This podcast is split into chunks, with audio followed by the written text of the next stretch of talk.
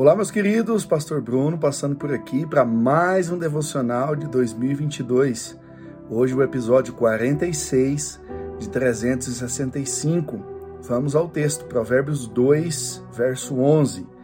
O bom senso o guiará e o discernimento o protegerá. Essa palavra discernimento tem falado muito ao meu coração. Discernir é você saber separar as coisas.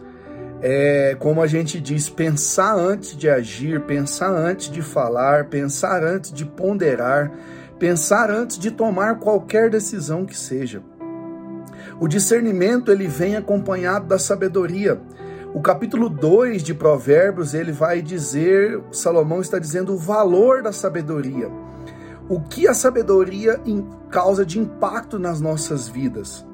E o discernimento, o bom senso, são ramificações da sabedoria.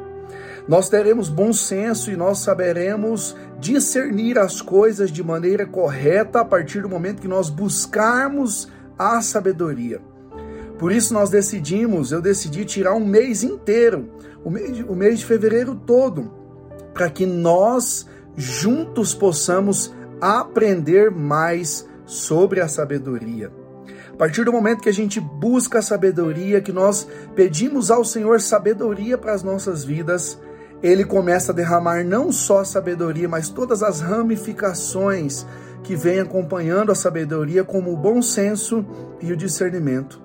Às vezes é necessário usarmos o bom senso ao invés de machucar alguém, ao invés de julgar e condenar e já bater o martelo, o bom senso cabe em muitos lugares.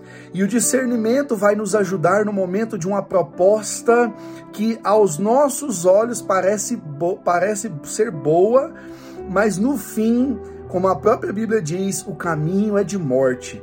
O discernimento é aquela luz vermelha que liga quando algo parece não estar certo quando uh, tudo indica para que nós aceitemos uma proposta e às vezes ela no fim não é boa. O discernimento é isso. E, e quem nos dá essa luz, quem nos dá essa, esse alerta se chama Espírito Santo. Então eu quero te convidar nesse dia a pedir ao Espírito Santo que te encha, além de sabedoria, de bom senso e também discernimento, porque a Bíblia está dizendo que quem tem bom senso será guardado e quem tem discernimento será protegido. Deus abençoe você, em nome de Jesus.